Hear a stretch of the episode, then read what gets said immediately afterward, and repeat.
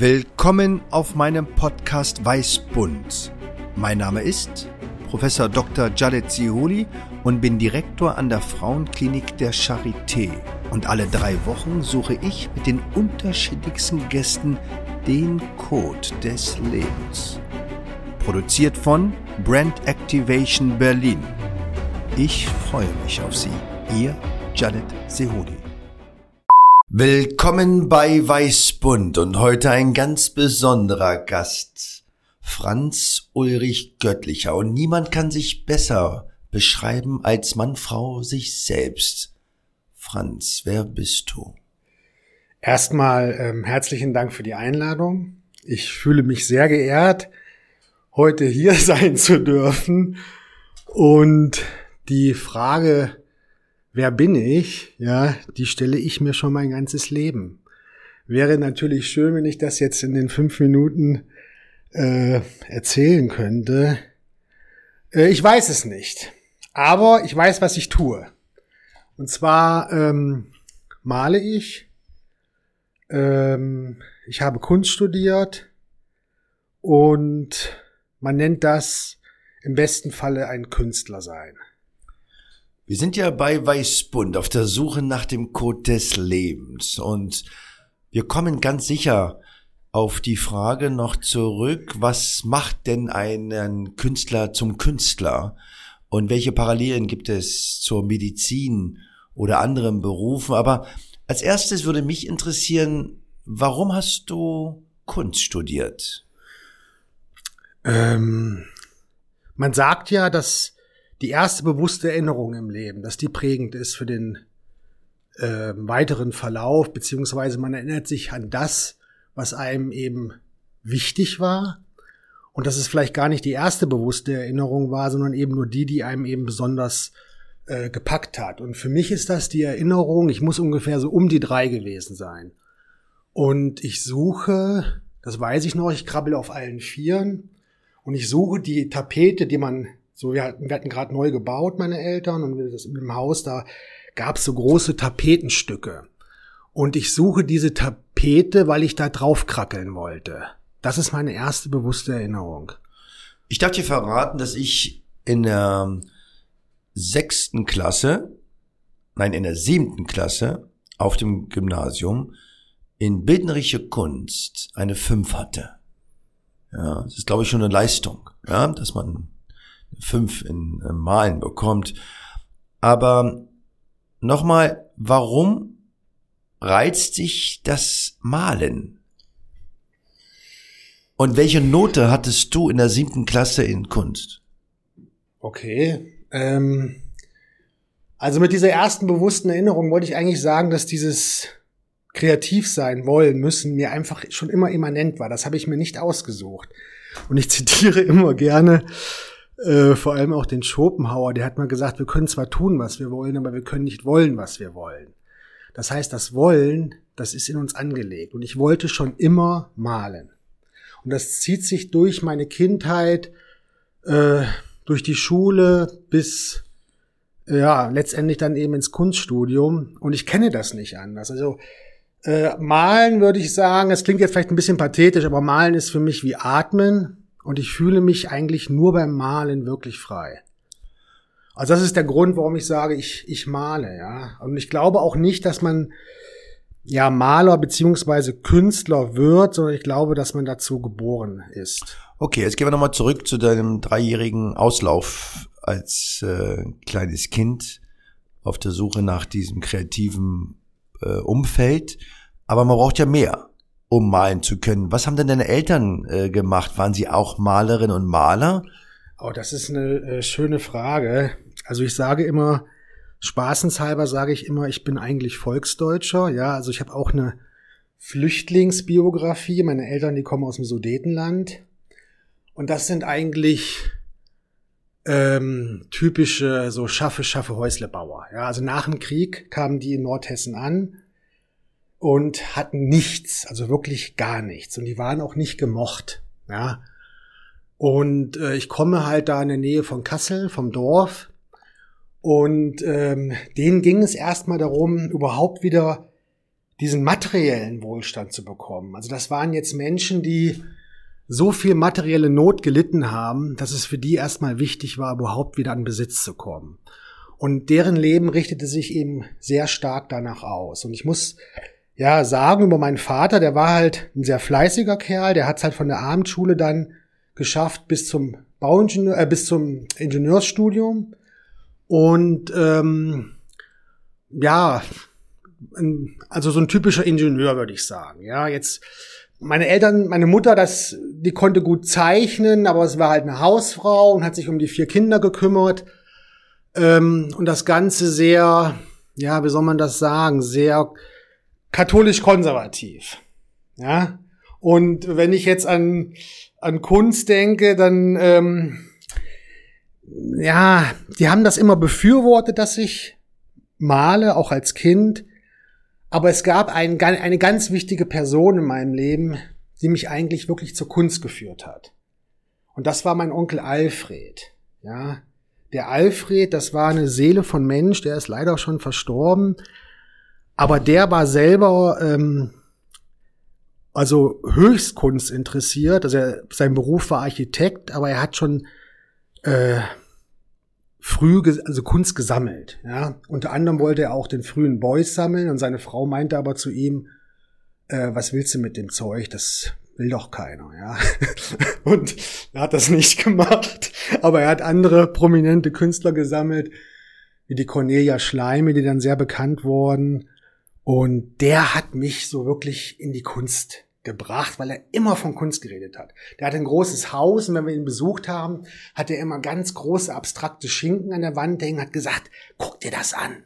Siehst du das? Siehst du diese Landschaften und hier ein Gesicht und hier und, und am Anfang, also eigentlich die ganze Verwandtschaft hat ihn immer lange belächelt. So nach dem Motto, der Alfred, der ist nicht ganz, naja, darf ich so sagen, nicht ganz dicht, ja, was der immer hat.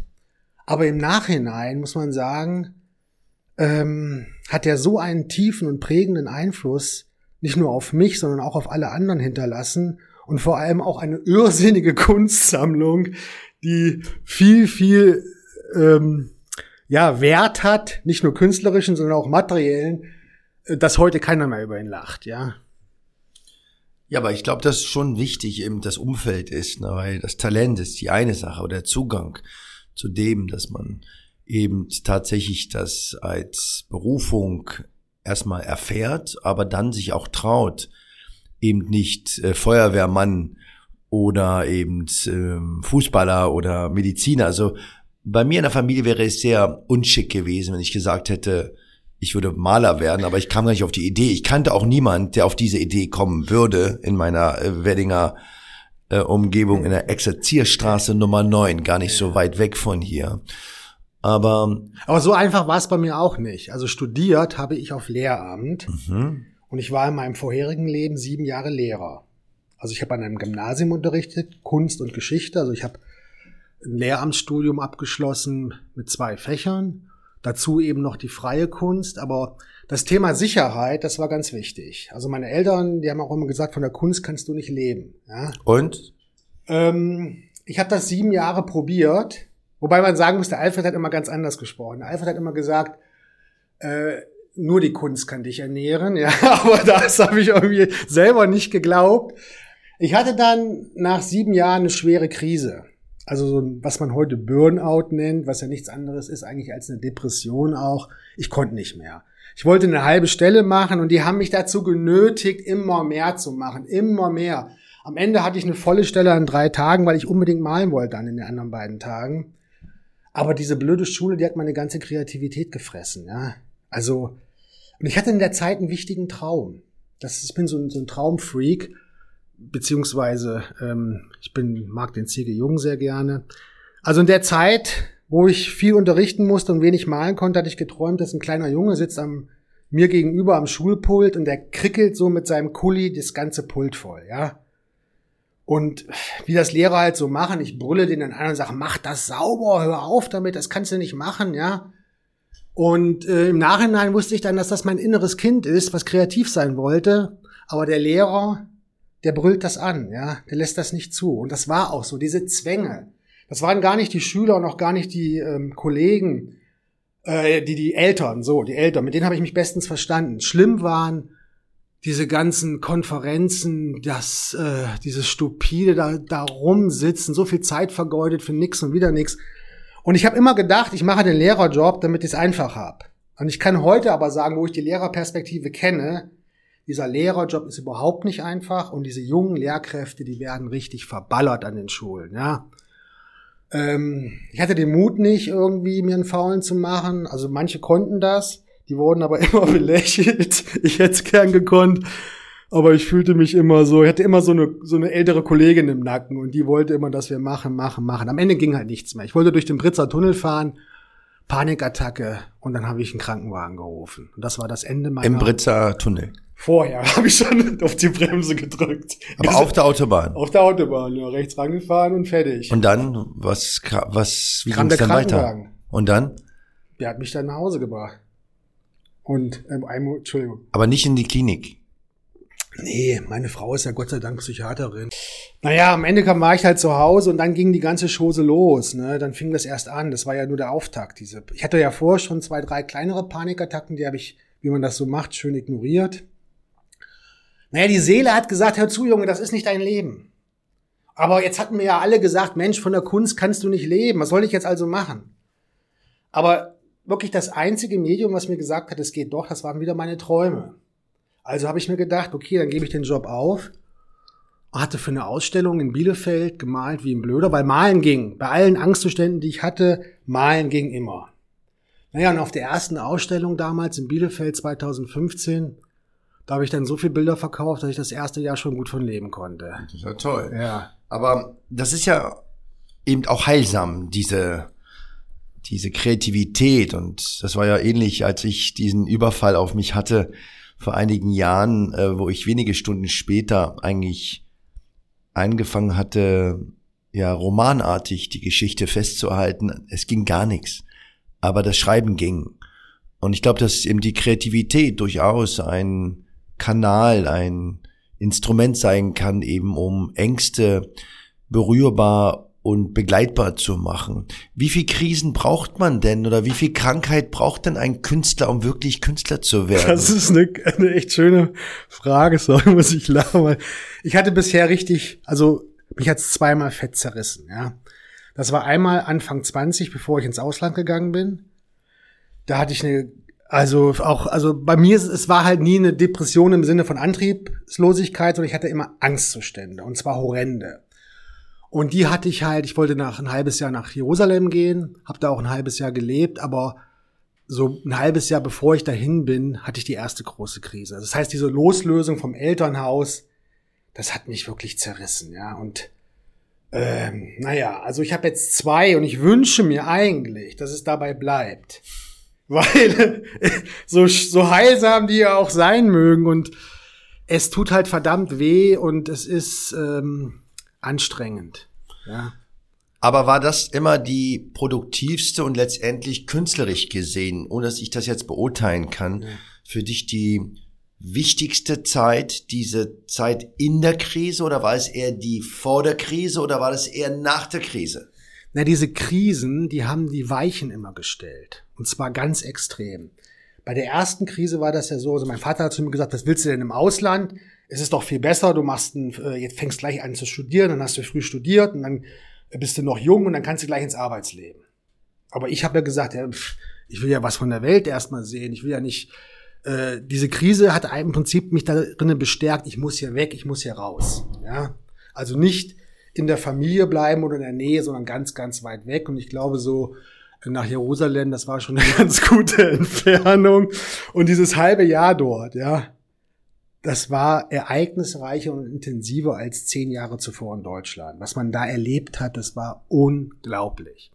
Und ich habe dort auch eine Postkarte entdeckt, wenn ich das mal äh, so erzählen darf. Diese Postkarte, die hat im Prinzip mein ganzes Studium oder mein ganzes künstlerisches Leben danach eigentlich bestimmt.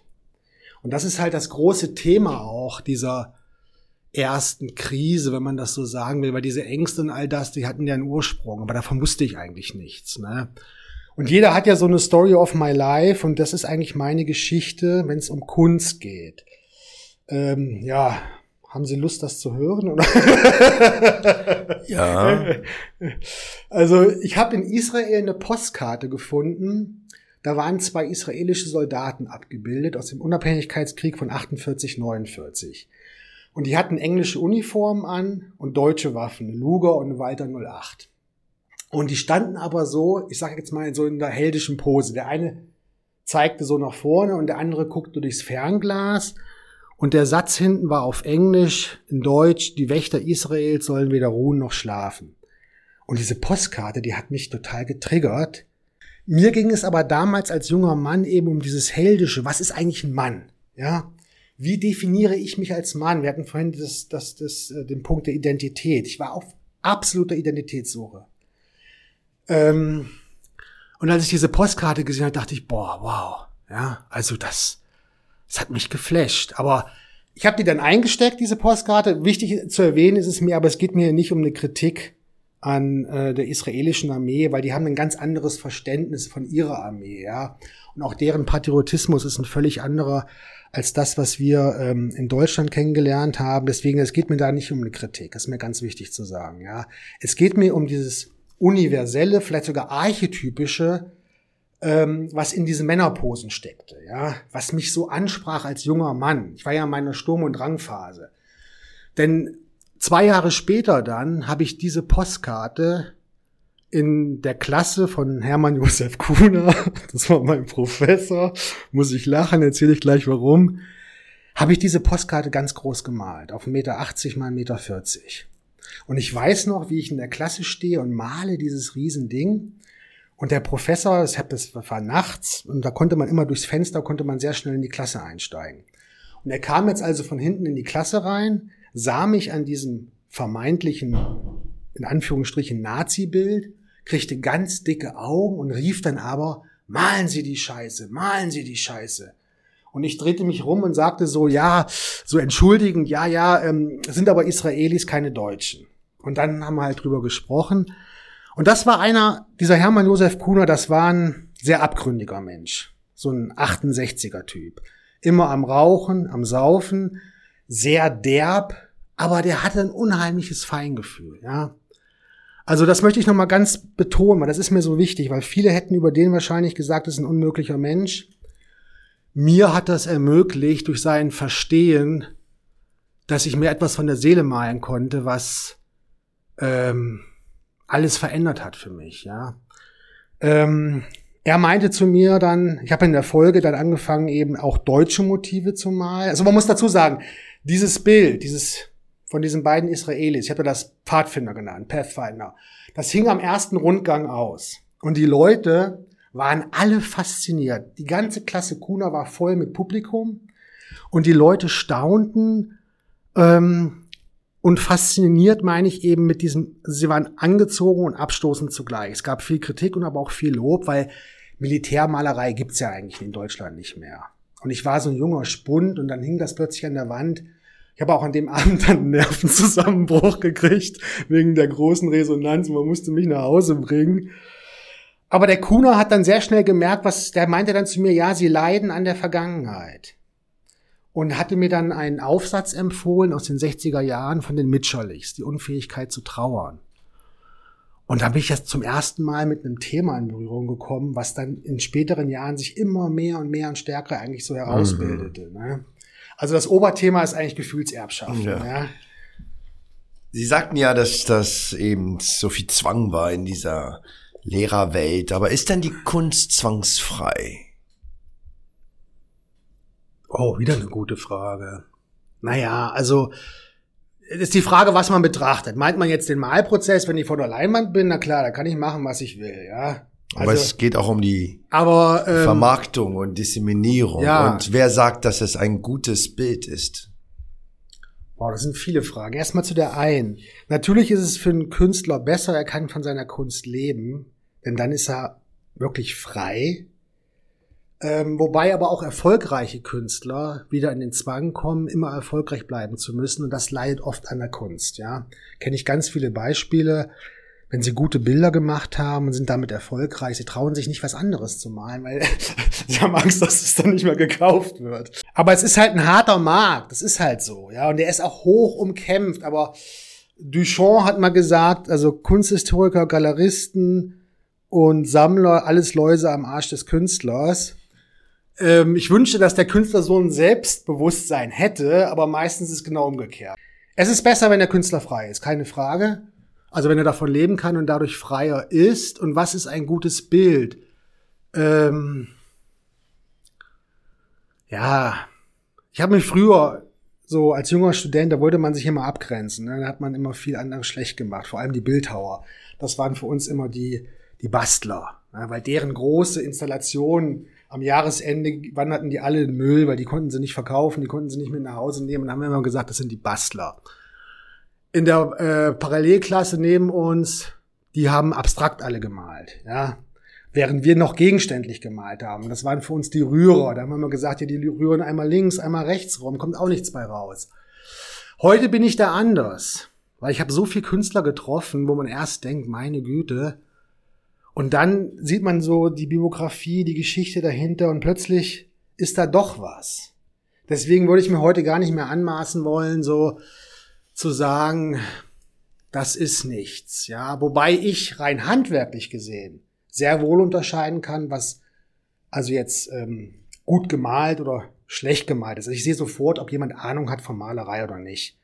Die meisten, also äh, so diese, ich habe das, ich habe ein halbes Jahr in Essen an der Privatakademie malen gelernt, so richtig klassisch. Wir haben ein halbes Jahr lang nur Stillleben gemalt. Ein halbes Jahr lang nur ein Stillleben. Ich bin fast wahnsinnig geworden.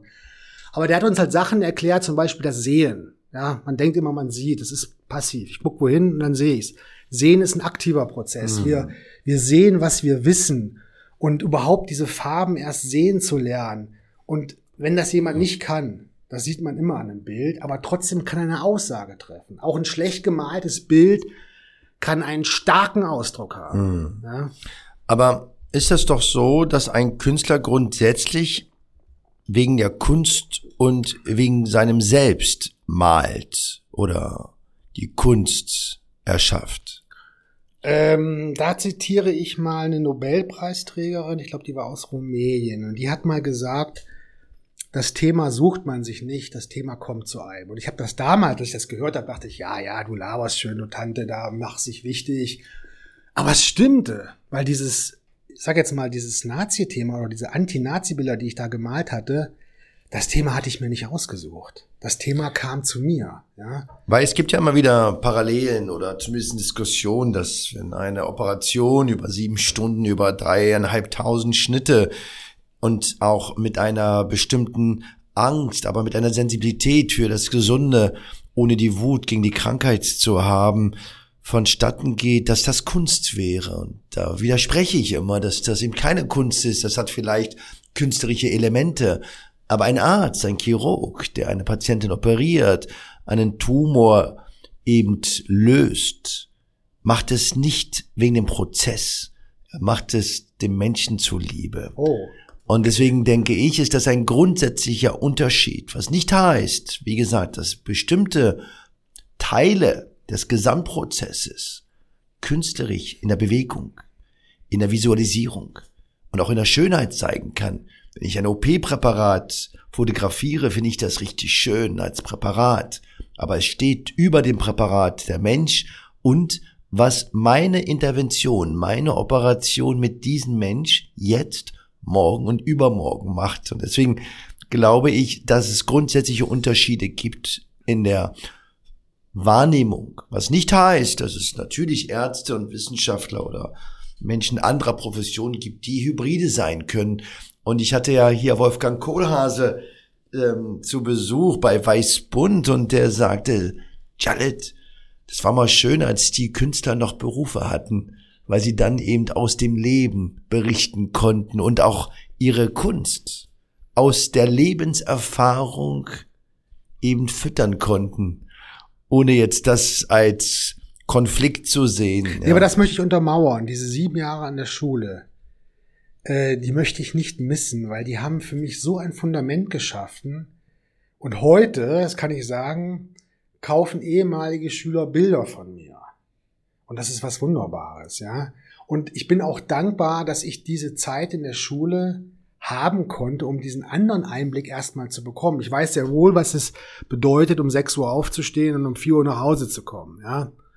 Und ich sage über mich, also heute habe ich ein Leben wie ein Student nur ohne Vorlesung. Ich bin völlig frei. Ich kann machen, was ich will. Und das genieße ich sehr. Aber eben nur durch diesen Kontrast dieser sieben Jahre in der Schule, ja. Also ich weiß das mehr zu schätzen, würde ich sagen, ja, oder überhaupt zu schätzen. Und, ähm, aber ich wollte noch mal eingehen auf ähm, das Beispiel, was Sie gebracht hatten. Es hat aber schon eine gewisse Kunst, einen Tumor zu entfernen, ähm, was diese Geschicklichkeit angeht. Ja, das, ich weiß ja nicht, wie, vielleicht ist es heute nicht mehr das Messer, aber ich sag mal Raffinesse. Die Schere, das Skapell die Pinzette. Ich dachte, das geht alles über Monitor oder sowas. Man nee, das gibt's natürlich auch, Roboter assistiert, aber ja. grundsätzlich ist das Handarbeit. Aber die Frage ist ja, und das ist spannend, kommt Kunst von Können oder von Künden? Da ja. gibt's eine Diskussion drüber. Und äh, ich würde sagen, kommt Kunst von Können, hat es bestimmt auch in der Medizin oder beim Operieren einen wichtigen Aspekt. Das hat schon was mit Kunst zu tun, wenn man so einen Tumor ähm, kreativ beseitigen kann. Ja? Und man braucht mit Sicherheit ein hohes Maß an Kreativität, Kreativität ja. weil jede Operation wirklich anders ist. Und diese Protokolle, und da vergleiche ich das immer mit der Kochkunst und einem Rezept, sind zwar ähnlich, aber man braucht immer ein bisschen andere Zutaten.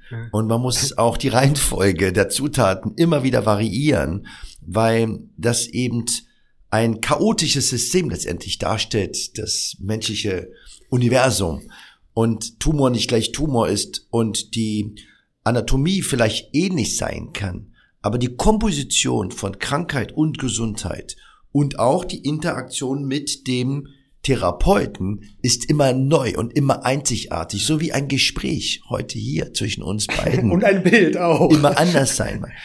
Ich habe aber noch eine ganz andere Frage. Es gibt ja Künstlerinnen und Künstler, die ihre Kunst präsentieren, aber die keinen Namen haben, die Bilder oder das Kunstwerk. Und meine Frage ist, gibt es Kunst ohne Botschaften? Oder macht die Botschaft und der Titel die Kunst zunichte? Auch eine gute Frage, ja. Es gibt diese OT, O.T. ohne Titelbilder, ne? Ähm, Titel können sehr hilfreich sein, vor allem beim, also ich kenne das selber bei meinen Bildern, ja. Zum Beispiel ähm, habe ich einen kleinen süßen weißen Hund gemalt und der Titel lautet dann guckt heimlich Gewaltfilme, ja. Der bricht das. Der Titel vermag es, so ein Bild zu brechen oder hat manchmal einen erklärenden Aspekt. Ähm, Titel sind wichtig, ist meine Meinung, weil sie dem Bild eine Richtung geben, so ein bisschen auch wie einen Rahmen. Ja, natürlich letztendlich guckt jeder, äh, was er selber draus ziehen kann. Das ist auch völlig legitim. Aber die Steigerung dessen, das habe ich mal auf der Dokumente erlebt. Da waren plötzlich nur noch Monitore überall und es lief die Tagesschau, also so gefühlt, ja. Und man musste einen 2000-seitigen Katalog lesen, um überhaupt zu verstehen, was da gemacht wird. Mir hat mal jemand gesagt, und das finde ich ganz treffend, Kunst ist Bauch und sonst nichts. Mhm. Ja, also geht's übers Gefühl. Und das ist auch beim Bild so. Ich gucke mir jetzt ein Bild an, aber habe ich ein Gefühl oder nicht? Da wird auch der Titel nicht viel dran ändern können. Ähm, und ich hatte die Erfahrung gemacht von einem Künstlerkollegen, der hat ein Bild gemalt, ich stehe davor und ich kriegte wirklich so Stromschläge durchzuckten mich. Ich habe das also wirklich einmalig erlebt und ich musste dieses Bild haben. Ich habe es dann auch gekauft. Den Titel, den äh, habe ich danach erst gelesen, hat mir auch gefallen. Ähm, ich erlebe das oft bei, bei Leuten, die dann sich für ein Bild entscheiden, auch dass die sagen, Mensch, ja, der Titel, das ist ja so toll und so kreativ. Man kann auch mit dem Titel nochmal so eine Note Kreativität nochmal mit reinbringen. Mhm. Ja. Ich erinnere mich an eine Patientin aus Tadschikistan, die zu mir in die Praxis kam. Es war ein Freitag, es war einer meiner letzten Patientinnen. Sie kam in das Zimmer mit ihrem Ehemann, sie sehr bunt, alle Farben, die man so kennt, auf ihrer Kleidung. Und sie hatte Eierstockkrebs und der Tumor kam wieder, trotz der Chemotherapie und sie fragte mich, wie lange sie noch leben wird. Und ich fragte sie, wie lange brauchen Sie, um ein Bild zu malen, weil sie war eine sehr bekannte Neonfarben liebende Künstlerin aus Tadschikistan. Und sie antwortete, dass sie etwa sechs Monate braucht, um ein Bild abzuschließen. Und sie wiederholte ihre Frage, Herr Professor, wie lange werde ich leben? Das ist eine Frage, die sehr selten gestellt wird. Und ich sagte, keine bis wenige Bilder wahrscheinlich. Wie lange brauchst du, um ein Bild abzuschließen? Tja, es hat sich auch gewandelt. Früher dachte ich, ich müsste mal möglichst lange an einem Bild malen, weil die kosten ja auch ein bisschen was. Und ich dachte, wenn das Bild so viel kostet, dann muss man ja viele äh, Zeitstunden reinstecken. Das ist aber völliger Quatsch, ja. Ein Schüler hat mir eigentlich mal erklärt, wie viel Zeit in einem Bild steckt. Weil ich habe zu ihm gesagt, Mensch, guck mal, ich mal das an einem Vormittag, das Bild, und dann geht das für ein paar hundert Euro raus. Ist doch toll, oder? Und dann hat er gesagt, und das war ein Schüler, ja. Was du sagst, stimmt nicht. Du hast 40 Jahre gebraucht, um so malen zu können. Diese 40 Jahre, die stecken in diesem Bild. Und das hat mich so berührt, weil wir Künstler, wenn wir wirklich von unserer Kunst leben, zumindestens ich, wir haben auch immer so ein bisschen Schuldgefühle dann, weil wir machen ja dann nur das, was uns Spaß macht. Und Arbeit ist ja so in Deutschland anders definiert. Also ich brauche zeitlich gesehen, brauche ich, ja, Stunden bis Tage manchmal. Aber ich habe mir angewöhnt, nicht mehr diese quälenden Wochen oder Monate da mit Bildern zuzubringen, weil diese, diese Spontanität und dieses direkte Gefühl, also ich gehe morgens ins Atelier, manchmal fühle ich mich einfach gut und manchmal fühle ich mich einfach dämlich, ja. Mhm. Und diese Spontanität geht natürlich verloren. Ich kenne das, dass Leute fangen dann unten links an in der Ecke und ackern sich durch, bis sie rechts oben sind. Aber das ist für mich nicht die Kunst, ja. Äh, da fehlt ich Kunst, da muss auch so muss auch ein bisschen Action dabei sein. Es muss direkt sein und es muss ehrlich sein. Und das ja. Gefühl, das lässt sich da nicht konservieren über Tage, Monate. Das ist aber unterschiedlich von Künstler zu Künstler. Ich habe da meinen Weg jetzt gefunden und ich bin mit diesen Bildern sehr zufrieden, aber ich denke, bei Ihnen ist es ja ähnlich und den OPs. Sie brauchen für gewisse OPs ja auch nicht mehr Stunden. Manche Dinge sind dann so routiniert, ähm, da braucht man nur noch ein äh, Absolut. Ja. Das ist ja das Destillat. Das ist ja ganz normal in der Wirtschaft dass eben Zeit auf Erfahrung gebaut eine andere Bedeutung hat als bei äh, Menschen, die unerfahren sind. Ja, und Zeit in Relation mit dem Produkt zu setzen, ähm, ist ja nochmal eine ganz andere Sache. Deswegen äh, glaube ich, ist das genau das Geheimnis eines Experten, dass der eben das Destillat versteht, dass er die Schrittmacherprozesse definiert. Und deswegen kann es dann sein, dass man eben für ein Buch fünf Jahre braucht, aber das zweite eben nur ein halbes Jahr. Und vor allem ähm, so passiert mir das auch, wenn ich eine wissenschaftliche Arbeit schreibe oder auch in der Belletristik mich versuche, dass mein inneres Ich natürlich ein ganz großer Schrittmacher ist ähm, für die Schnelligkeit oder auch die Kreativität. Meine, Aber eine Sache noch ganz kurz dazu, ja. was ich wirklich lernen musste über die Jahre, das war mich zu verabschieden von dieser Stechuhr morgens um 8 bis 16 Uhr, weil das hat, das hat mich, das hat meine Kreativität getötet, hin zu diesem Lustprinzip und irgendwann zu merken, wenn du weniger machst, malst du bessere Bilder. Also dieses weniger ist mehr, es klingt immer so platt, aber hier trifft es wirklich den Kern, weil ähm, in dieser Entspannung und diesem Gefühl, jetzt ist die Lust da, jetzt passt es. Und dann den Mut zu haben, zu sagen, ich mache jetzt nichts. Das ist hm. völlig anderes. Darauf kommt es eigentlich an. Aber geh nochmal zurück zu einem Bild. Das klingt ja jetzt alles wunderbar, zwangsfrei. Ich mache das, was mir Freude macht. Es kommt aus meiner Seele. Aber wie viel Arbeit ist tatsächlich ohne Freude und Inspiration in einem Bild? Sind das ein Prozent, sind das zehn Prozent oder 50 Prozent? weil auch wenn ich eine Operation mache, die mir vielleicht sehr leicht von der Hand geht, ist nicht alles nur Spaß und Freude, sondern ist auch knochenharte Arbeit. Ja, aber das habe ich auch nicht gesagt. Es ging ja um das, um die Freiheit, die Freiheit, alles ja. tun zu können. Manche Bilder bestehen nur aus. Äh, aber wie viel Wut. Prozent hat so ein Bild an so trockener, nicht ansteckender Arbeits. Äh, Na, wenn ich an den Punkt komme, versuche ich aufzuhören. Ganz ehrlich. Aber dann wird das Bild doch nie zu Ende gehen. Nee, das, nee, man, manche Bilder wollen nicht zu Ende gemalt werden. Die sind einfach so. Und das ist, also als Künstler, ich kann darauf wirklich so, da könnte ich tiefe Antworten geben, weil das ist genau der Punkt, ja. Früher hat man sich durchgebissen, man hat gekaut und weiter und weiter, so den Acker nochmal beflügt, bis zum Erbrechen, bis man irgendwann gemerkt hat, mit der Leichtigkeit, ja, schaffst du es viel einfacher. Und ähm, ich mache das nicht mehr. Ich habe das bei meinen diesen alten, diesen diesen martialischen Bildern da, da habe ich das gemacht, ja. Da habe ich mich wirklich durchgebissen. Aber das ist auch eine Entwicklung. Ich bin jetzt nicht mehr Anfang 20, ich bin Mitte 40 und die Kunst, ja, man kommt an, an andere Ufer. Und man mhm. merkt auch, dass dieses Durchbeißen, bei mir hängt kein Leben davon ab.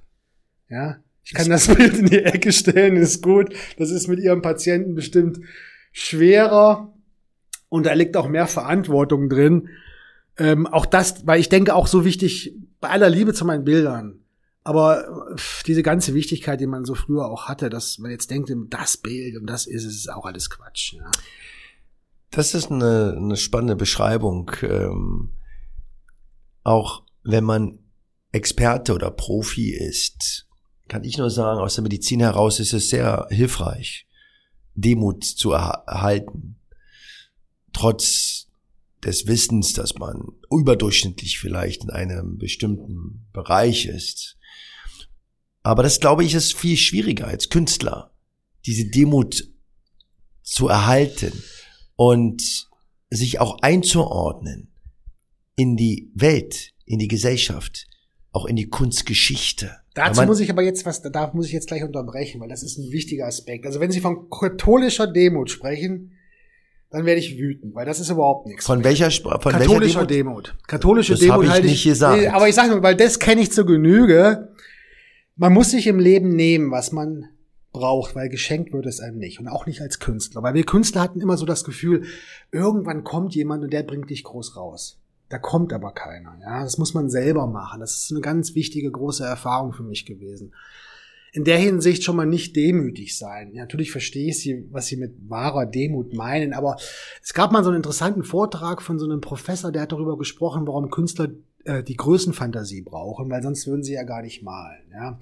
Es gibt so viel Millionen oder Milliarden von Bildern und Künstler, die waren viel besser und viel berühmter. Warum soll man überhaupt anfangen zu malen? Das bringt ja gar nichts. Ja. Und trotzdem machen sie es und ja, vielleicht braucht man dafür ein Stück weit auch ein, eine Größenfantasie, ja, oder eben herzzerreißendes Leid, was einen auch dazu zwingt. Aber äh, natürlich habe ich diese Größenfantasien, ganz klar, ja. Das ist so. Ne? Und die sind auch manchmal wohltuend, ja, auch dieses Narzisstische. Äh, das hat mal der, ähm, na, der Reich Ranitzky so witzig beschrieben. Er meinte, seine die Leute da, die, die Schriftsteller, das waren ja alles super Narzissten gewesen, aber vor allem auch die Guten waren eben extreme Narzissten. Und er wäre mal mit einem spazieren gegangen und der hätte ihm die ganze Zeit nur von seinem Buch erzählt. Und am Ende meinte dann der Schriftsteller, ach, wissen Sie, Herr Ranitzky, ich habe immer nur von mir geredet, jetzt sollten auch Sie mal was erzählen. Äh, wie fanden Sie denn mein letztes Buch?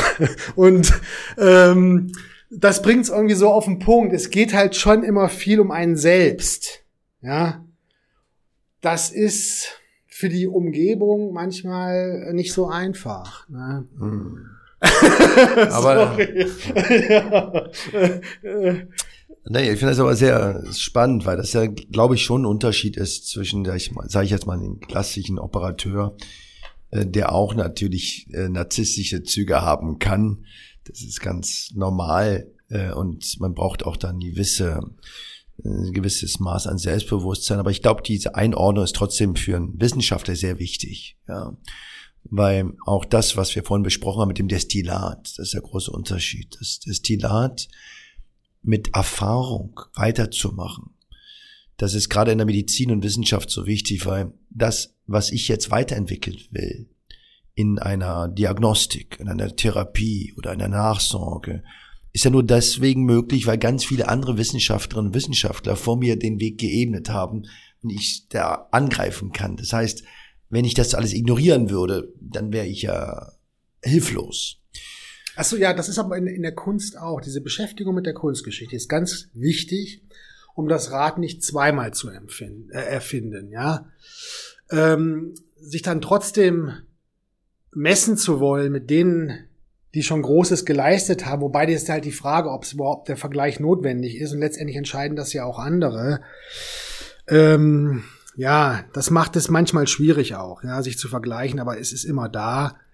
Und ähm, gerade wir Männer, da geht's ja auch immer auch um Größe in vielerlei Hinsicht. Und das ist eben in der Kunst auch so, ja. Und diese Professorenregel, die mich unterrichtet hat, das war ein richtiger Haudegen auch, ja. Das waren nicht diese lieben, netten Leute, die wir heute irgendwie kennen, sondern die haben, die haben kein Blatt vom Mund genommen, ja. Also es waren kleine Diktatoren, möchte ich sagen, auch mit einem großen narzisstischen Anteil. Aber es war auch befreiend für mich, das zu erleben, an so einer Kunstakademie sein zu dürfen. Ich kam aus einem Elternhaus, habe ich schon erwähnt, mit diesem katholisch sein etc. Und dann ist da jemand vor einem, der spricht, ja, mit so einem Anführungsstrichen Selbstbewusstsein, so einer Überzeugung über Kunst und die Welt, ja. Das hat in mir auch eine, eine Fackel zum Brennen gebracht, ja. Ja, ja klar, ich glaube, das ist ja die Umwelt im wahrsten Sinne des Wortes ist natürlich ganz wichtig und ähm, deswegen ist auch der Austausch, der Vergleich, aber auch das Lernen voneinander, denke ich, so relevant und deswegen war das für mich heute eine große Bereicherung, dass du heute bei Weißbund warst. Ich frage sonst eigentlich immer, was das Henkersmal wäre. Bei dir frage ich heute was ganz anderes. Du hast nur noch ein Bild zu malen. Und du malst ja Menschen, Tiere, Sachgegenstände, aber du hast heute nur die Möglichkeit vor deiner Henkerszeit ein Bild zu malen. Was wäre es als Motiv? Zum Thema Narzissmus ein letztes Selbstporträt. Das ist ein Statement.